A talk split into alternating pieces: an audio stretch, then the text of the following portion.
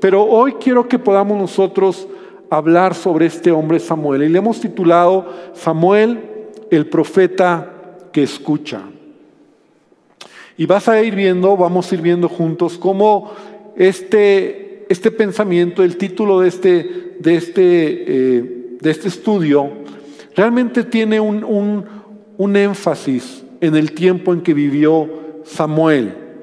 Y quiero que hoy podamos entender cómo Samuel, Samuel, el profeta Samuel, es un personaje muy importante para el pueblo de Israel.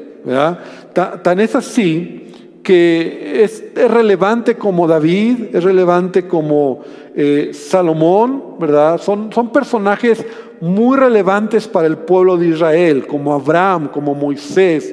Y la razón es porque él vive en un tiempo de transición, una de las transiciones más importantes eh, para el pueblo de Israel.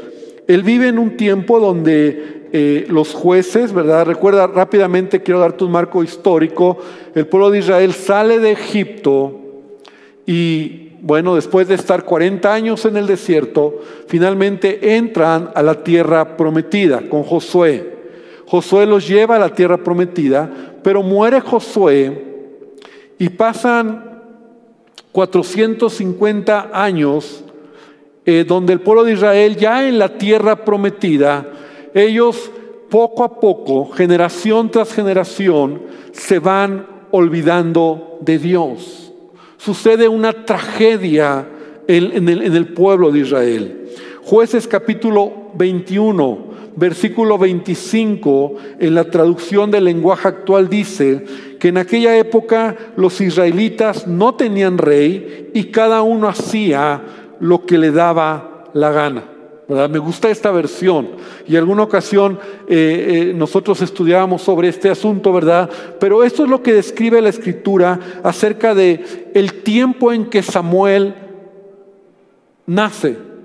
Un tiempo donde los jueces, y tú conoces que Dios va levantando de manera eh, esporádica, de manera diferente en diferentes momentos y épocas, hombres y mujeres que van a ayudar al pueblo de Israel. Cuando el pueblo de Israel clamaba al Señor, entonces Dios en su misericordia levantaba hombres que se le llamaban jueces para que pudieran ayudar al pueblo de Israel, porque lo que estaba sucediendo es que las, las naciones enemigas que se quedaron ahí todavía viviendo cuando Josué entró a la tierra prometida, le les dieron chance de quedarse. Poco a poco estas naciones enemigas se iban fortaleciendo y en muchos lugares estaban ya conquistando, ¿verdad? Destruyendo a los israelitas. Entonces, Pasaron, te decía, como 450 años en este periodo. De hecho, Hechos capítulo 13, versículo 20, así lo describe, ¿verdad? En una exposición, el apóstol Pablo dice, después como, como por 450 años les dio jueces hasta el profeta Samuel. Porque Samuel nace en este tiempo entre, entre los jueces y la transición que va a haber para que se establezca el primer rey en Israel. El pueblo de Israel hacía lo que quería. Cada quien hacía lo que le daba la gana. Lo único que podemos ver en la Biblia que continuó vigente en ese tiempo, ¿verdad? Y vamos a ver cómo también estaba muy mal, era el trabajo sacerdotal. Los sacerdotes, y te acuerdas que juntamente cuando el pueblo de Israel entra a Canaán, ¿verdad? Moisés establece el sacerdocio, el tabernáculo, la adoración a Dios, los mandamientos acerca de llevar las ofrendas, de acercarse al Señor. Y todo eso todavía estaba vigente. Habían pasado 450 años, todavía estaba vigente. Sin embargo, los sacerdotes, quienes representaban la adoración a Dios y su santidad, fue perdiendo también credibilidad. E, e, era un tiempo donde aún eso también los sacerdotes habían eh, bajado, ¿verdad? Su, su, su deseo de buscar al Señor y de representar realmente, de ser representantes de Dios. Entonces nos menciona que, nos menciona la escritura que quienes estaban aún en el tiempo que nace Samuel, los sacerdotes, y quiero que ahora sí abras tu Biblia en primero de Samuel, vamos a estar estudiando Samuel, y quiero decirte que hoy vamos a hablar poco de Samuel, porque quiero que podamos entender el contexto en el cual Dios permite que nazca Samuel.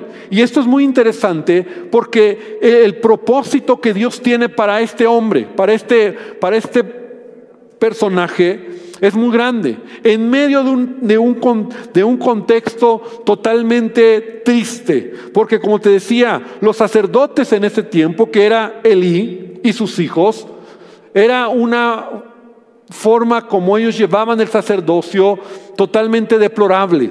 Primero Samuel capítulo 1, versículo 3, dice que cada año el Cana y su familia salían de su pueblo para ir al santuario de Silo de y allí adoraban al Dios Todopoderoso y presentaban ofrendas en su honor, y allí también trabajaban dos hijos del sacerdote Elí, llamados Ovni y Fines.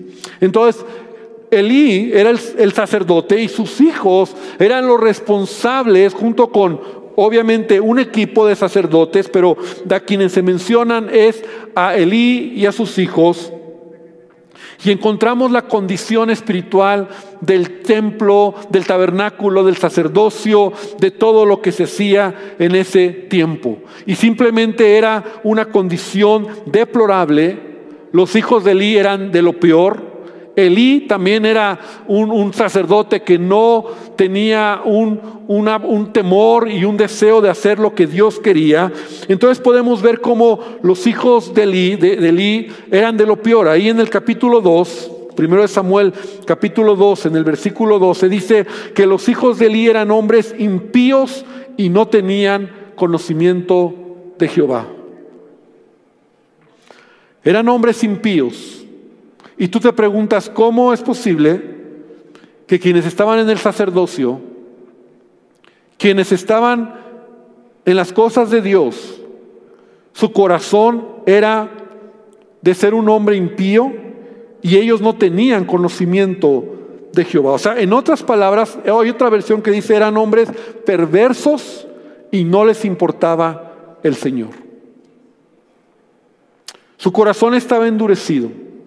Cuando dice que no tenían conocimiento de Jehová, esta palabra se puede entender también como el conocer al Señor es no tener intimidad con Dios. Es decir, ellos no tenían una relación con el Señor. No tenían comunión con Dios. Y ese era el corazón de estos hombres.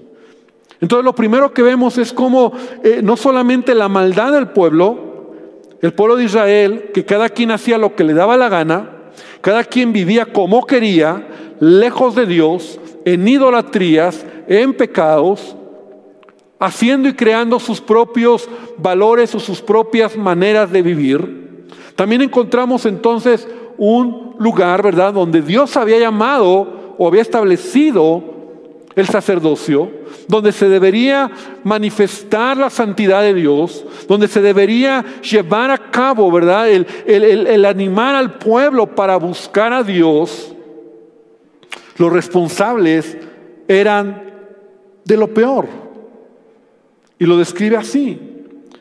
Eran hombres impíos y no tenían conocimiento de Jehová. Y cuando tú eres una persona, o cualquier persona, ¿verdad? Cuando nosotros somos personas que no tenemos temor de Dios, cuando nuestra vida es una vida lejos de Dios, podemos cometer muchas, muchos errores, muchas atrocidades en nuestra vida.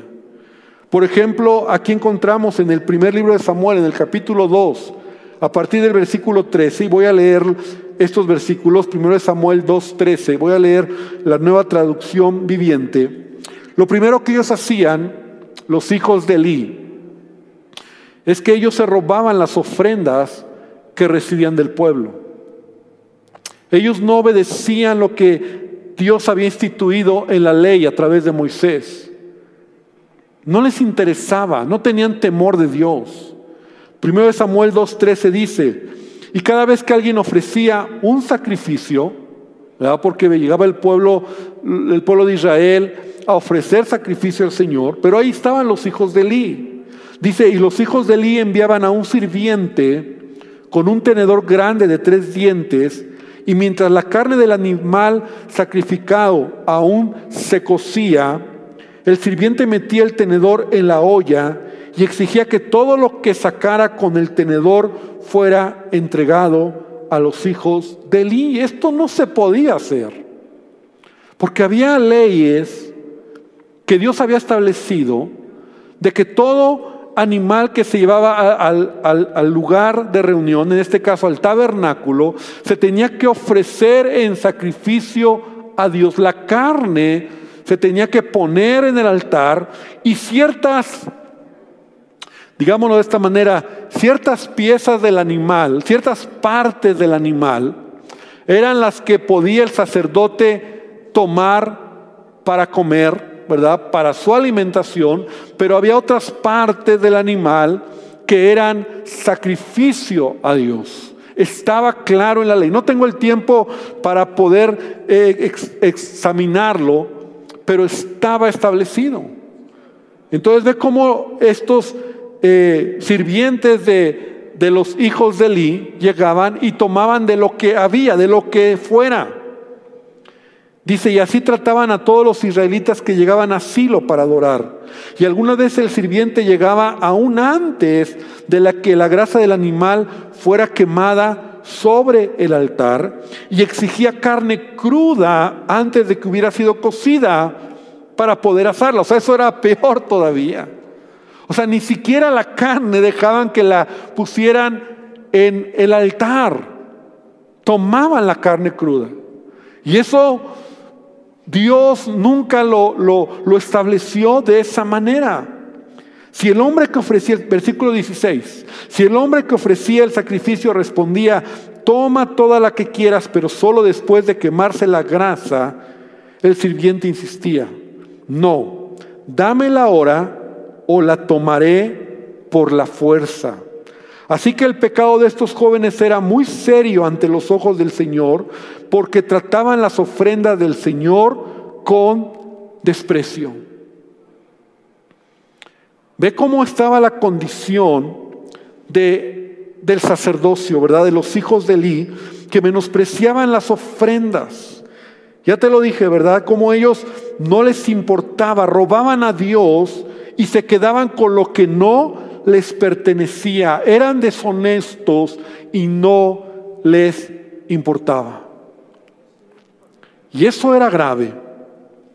También vemos cómo los hijos de Eli cometían inmoralidad sexual.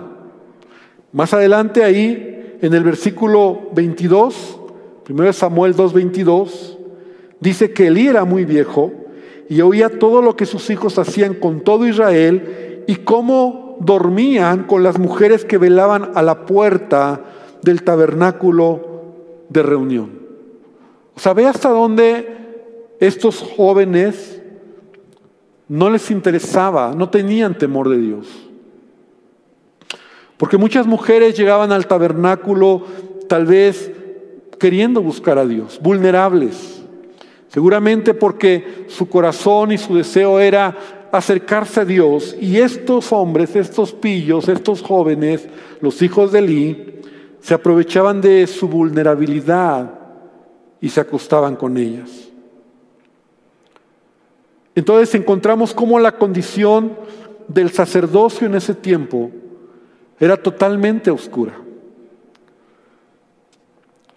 Los hijos de Eli entonces robaban, no tenían temor de Dios, tenían pecados sexuales, hacían lo que querían, y por otro lado encontramos a un sacerdote, que era ¿verdad? El, el responsable, un hombre sin fuerza para corregir a sus hijos por lo que estaban haciendo. O sea, no tenía la autoridad, la fuerza para hacerlo, solamente pues los regaña. Por ahí encontramos, ahí en el versículo 23 y en el versículo, del, versículo 23 al 25, dice que Elí les llamó a los hijos y les dijo, ¿por qué hacéis cosas semejantes?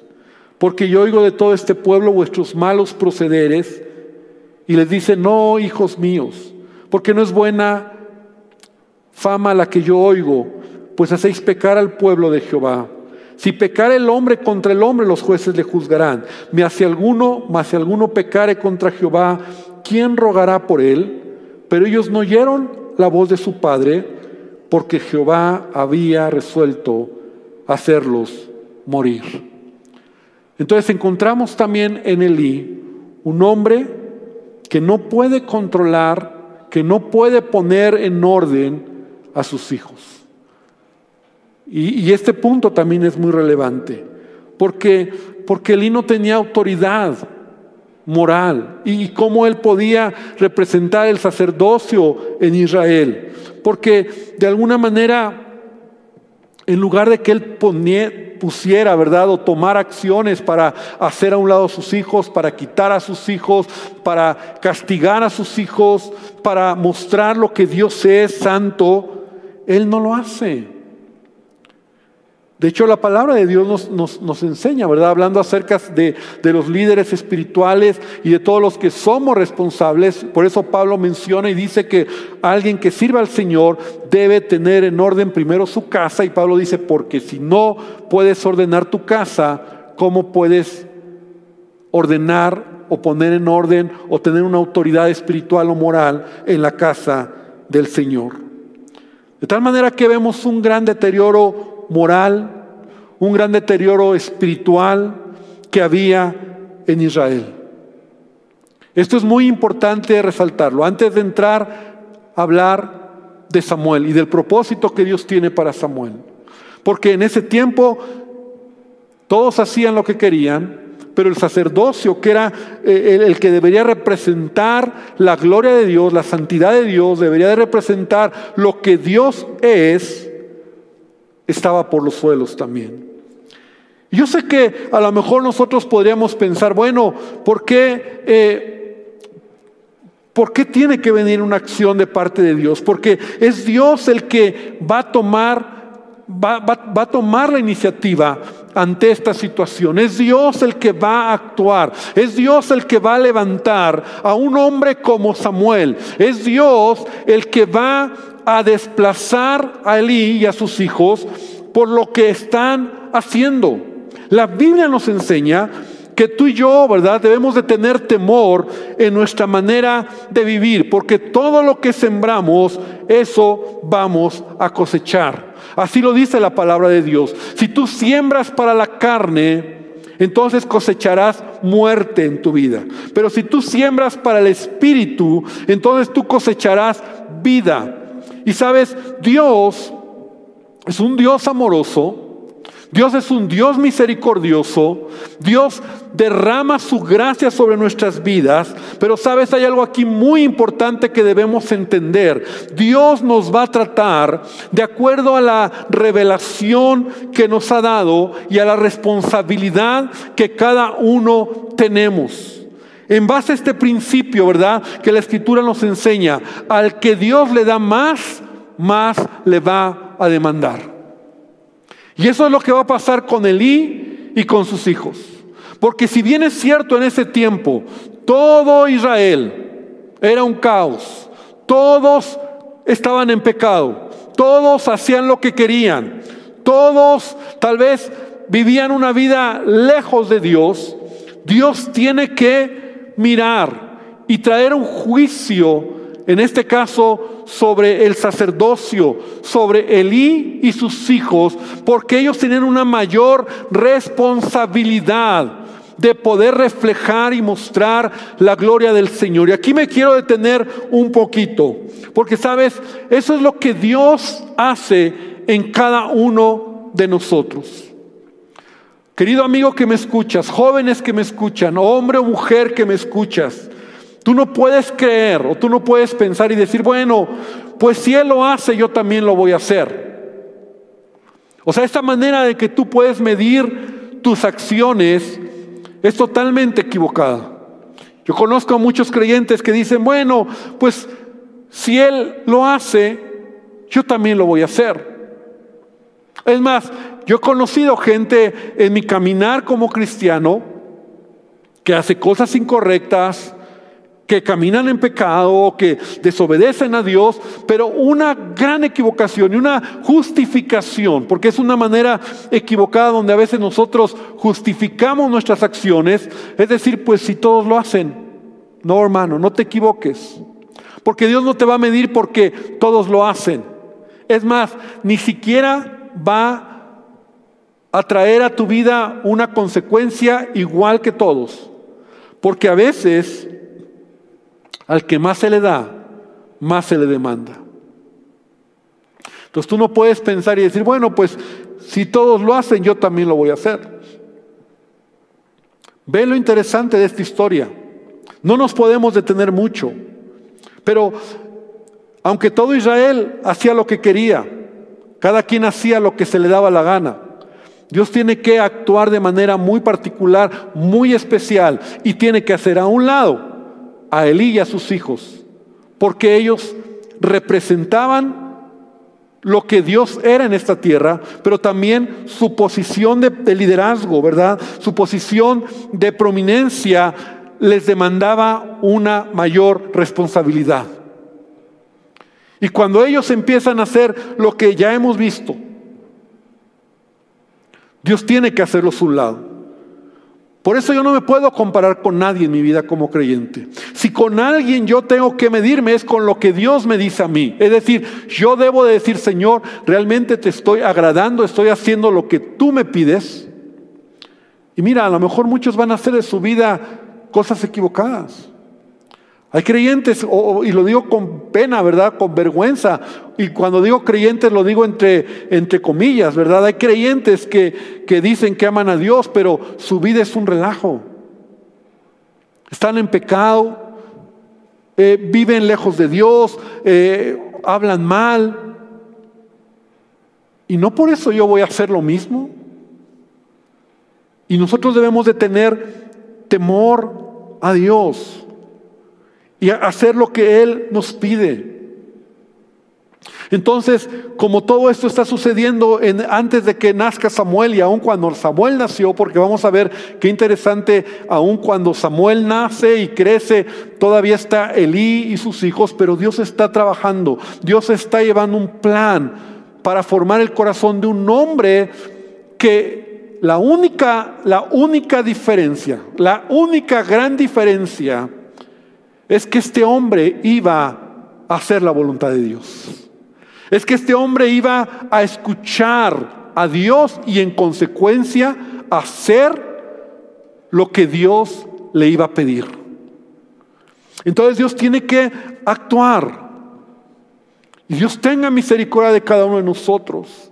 Porque hoy estamos viviendo tiempos donde no solamente en el mundo, ¿verdad? Eh, eh, eh, todo está al revés, de cabeza la inmoralidad, a, lo bueno se le dice malo, el pecado, sino aún el corazón muchas veces del creyente se está enfriando. Y hay muchos creyentes que dicen, pues, ¿qué, qué problema?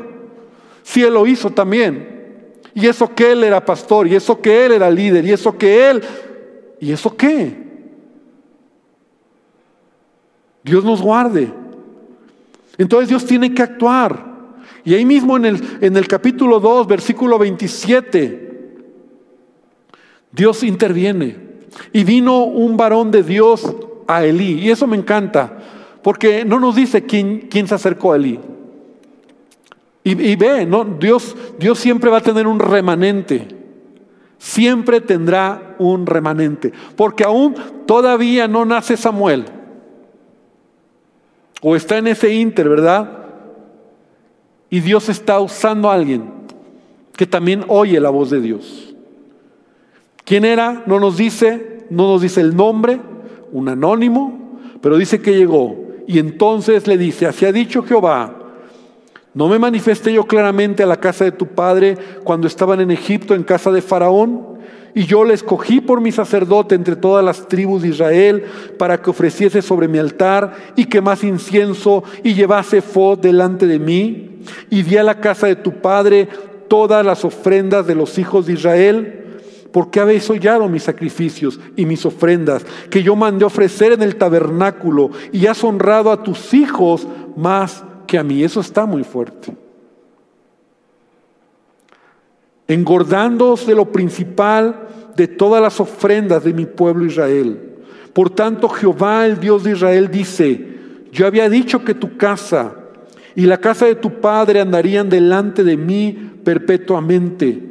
Mas ahora ha dicho Jehová, nunca yo tal haga, porque yo honraré a los que me honran y los que me desprecian serán tenidos en poco. Y aquí encontramos esta tremenda palabra de parte de Dios. Subráyala, hermano.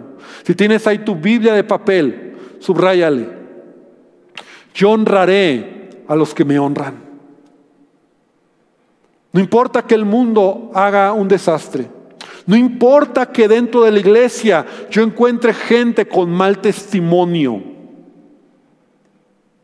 No me da carta abierta a mí para que yo haga y me compare y diga, pues si él lo hizo, yo también lo voy a hacer. No, hermano.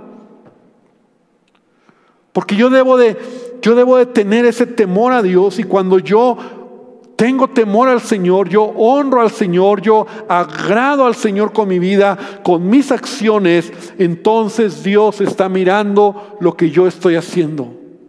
Por eso te decía hace unos minutos, si con algo me voy a medir es conmigo mismo y con Dios y decir, Señor, ¿cómo está mi vida? Y Elí es lo que no hace. Ahora, otro punto aquí importante. Este hombre se acerca a Elí, no a los hijos, porque el responsable era él, él, era el responsable, él debió de haber actuado en consecuencia con sus hijos. Y a lo mejor esta palabra también es para cada uno de nosotros que somos padres o tú eres madre de familia. La gran responsabilidad que tenemos para modelar a nuestros hijos y para enseñar a nuestros hijos el camino del Señor. Dios nos ha dado esa responsabilidad. Por favor, papá, tienes que pedirle a Dios sabiduría. Porque vivimos tiempos donde hoy en día los hijos controlan a los padres.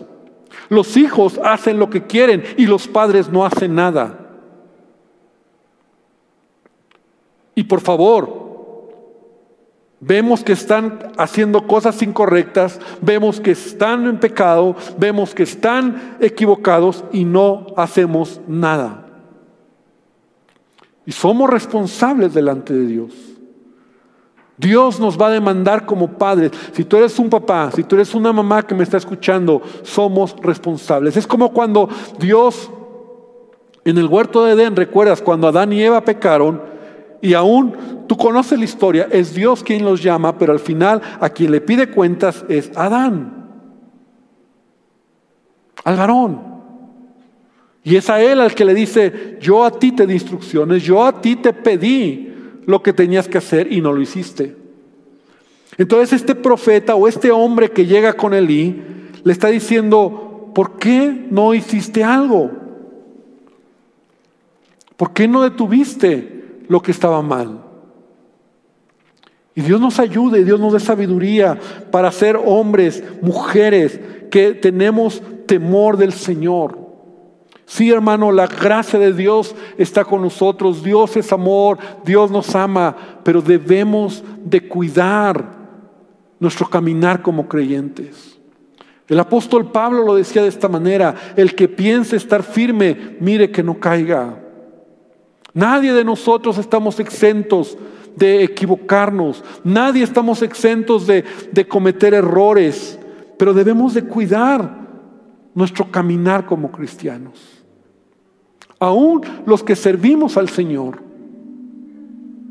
somos responsables de lo que Él ha puesto en nuestras manos, porque a veces decimos, ay, si yo fuera un líder, si yo fuera un pastor, ah, qué padre estaría, hermano, al que más se le da, más se le demanda. Y cada uno somos responsables en diferente medida, en diferente manera, lo que Él ha puesto en nuestras manos. Ahora, voy a avanzar. Porque yo honraré a los que me honran y los que me desprecian serán tenidos en poco. ¿En qué momento yo desprecio al Señor cuando no me importa lo que Dios me pide y lo que Dios quiere en su palabra? Cuando yo me justifico diciendo todos lo hacen, Él lo hizo, hago lo que quiero. Cuando desprecio al Señor, cuando en mi vida yo camino de manera egoísta. Y entonces aquí viene el juicio sobre la casa de este hombre. Y aquí vienen días en que cortaré tu brazo y el brazo de la casa de tu padre, de modo que, haya, que no haya anciano en tu casa. Verás tu casa humillada, mientras Dios colma de bienes Israel, y en ningún tiempo habrá anciano en tu casa. El varón de los tuyos que yo no corte de mi altar será para consumir tus ojos y llenar tu alma de dolor, y todos los nacidos en tu casa morirán en la edad viril. Qué tremenda maldición. Y te será por señal esto, que acontecerá a tus dos hijos, Ofni y Fines, ambos morirán en un día. Y aquí viene la introducción del propósito de este hombre, Samuel. Y yo me suscitaré un sacerdote fiel, que haga conforme a mi corazón y a mi alma y yo le edificaré casa firme y andará delante de mí ungido todos los días.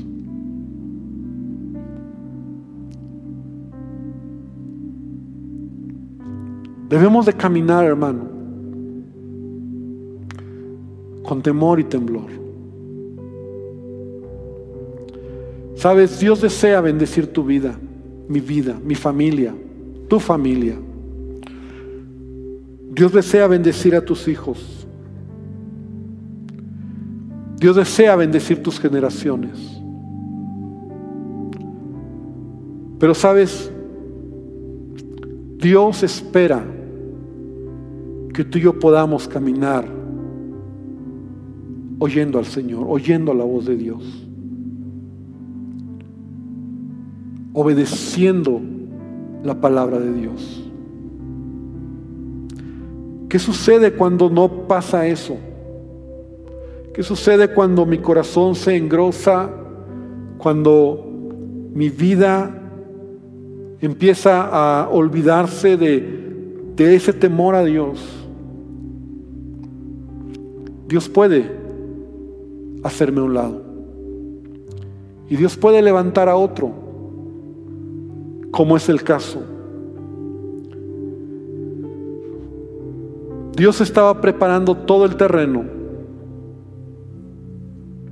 para levantar a un hombre, un hombre que en medio de un tiempo difícil, como el que ya hemos hablado, y me interesaba mucho que pudiéramos entender todo el contexto, no solamente del pueblo, sino particularmente del sacerdocio, porque ¿sabes qué es lo interesante? Y lo vamos a seguir estudiando. Es en ese ambiente donde Samuel llega. Y es en ese ambiente donde Samuel crece. Eso es interesante. Dios no quita o Dios no lleva a Samuel al desierto para que ahí crezca, para que ahí esté en una comunión con Dios y después lo pone en el tabernáculo para que entonces esté listo a ser un sacerdote conforme al corazón de Dios. ¿Sabes dónde va a formar Dios a Samuel? En un lugar con un hombre que tiene unos hijos que son de lo peor. Y es ahí donde Dios va a trabajar en el corazón de Samuel, para que desde muy pequeño pueda aprender a oír la voz de Dios, pero también empiece a hacer lo que Dios le está pidiendo. Y eso me encanta, porque sabes, eso me habla de propósito en nuestras vidas. Cuando nosotros somos obedientes a Dios, cuando nosotros entendemos que Él, Él, tiene algo, un propósito en mi vida, y somos sensibles a Dios, entonces podemos marcar un cambio en donde estemos. Y Dios va a levantar a este hombre, a Samuel, que va a ir en contra de todo lo que te acabo de mencionar, que va a ir en contra de todo el pecado, la maldad, la dureza de corazón y aún el juicio que Dios ya había traído sobre Elí y sobre sus hijos. Y Samuel se tiene que levantar y se va a levantar como un hombre sensible para oír la voz de Dios. Hermano, Dios quiere que tú y yo podamos aprender mucho de este hombre.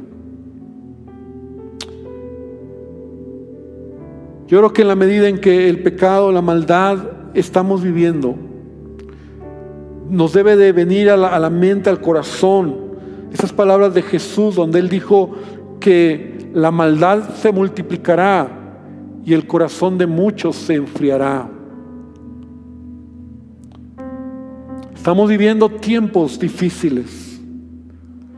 Yo creo que Dios tiene control de todas las cosas, pero una de las cosas que son como más relevantes, déjame decirlo de esa manera, como que son más significativas en los últimos tiempos, no solo será cuando estamos esperando un avivamiento, sino será cuando tristemente veamos el corazón de muchos enfriarse donde el Evangelio se convierta en una religión hueca, en una, religión de apariencia, en donde solamente lo que hacemos lo hacemos porque así, se, así se ve de manera externa, pero en el corazón las cosas no están bien.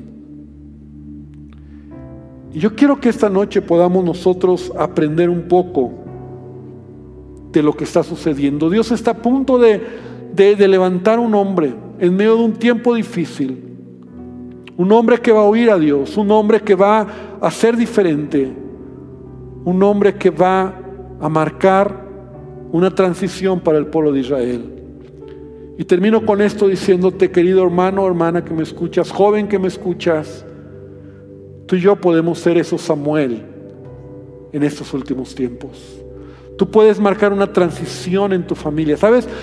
Tú puedes ser el enlace, la transición en tu casa. Entre lo que está mal, lo que ha estado mal, lo que sigue estando mal. Pero Dios puede levantar Samueles con temor de Dios para hacer una transición y llevar a tu casa, a tu familia, a ser una bendición. Dios quiere levantar Samueles para que tú puedas realmente obedecer lo que Dios te está pidiendo. Quiero invitarte esta noche para que podamos dejarlo aquí. Vamos a orar. Yo quiero que hicieras tus ojos. Y yo te dejo de tarea que vayas leyendo este libro de Samuel, primero de Samuel, los primeros capítulos y dejes que sea Dios el que habla a tu corazón.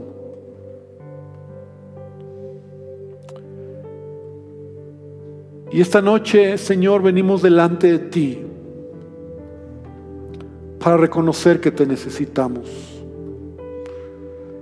Padre, que nuestro corazón, que nuestra humanidad, somos muy vulnerables. Señor, somos muy vulnerables Queremos que tú nos ayudes, que tú guardes nuestro corazón. Padre, queremos terminar la carrera haciendo tu voluntad. Porque es fácil que de una generación a otra generación las cosas se puedan ir diluyendo. Pero aquí está mi vida. Yo te pido, Señor, que tú me ayudes a caminar haciendo tu voluntad, que tú me, me muestres la responsabilidad que has puesto en mis manos, el trabajo que has puesto en mis manos. Señor, que pueda hacer y caminar honrándote en todo lo que hago, Dios. Te pido por cada uno de mis hermanos que están escuchando. Y aún esta noche, si hay alguien que me está escuchando por primera vez, y a lo mejor tú estás reflexionando esta enseñanza y dices, bueno, yo no sé si a lo mejor yo estoy como los hijos de Lee, a lo mejor mi vida es un desastre, a lo mejor mi vida es un relajo.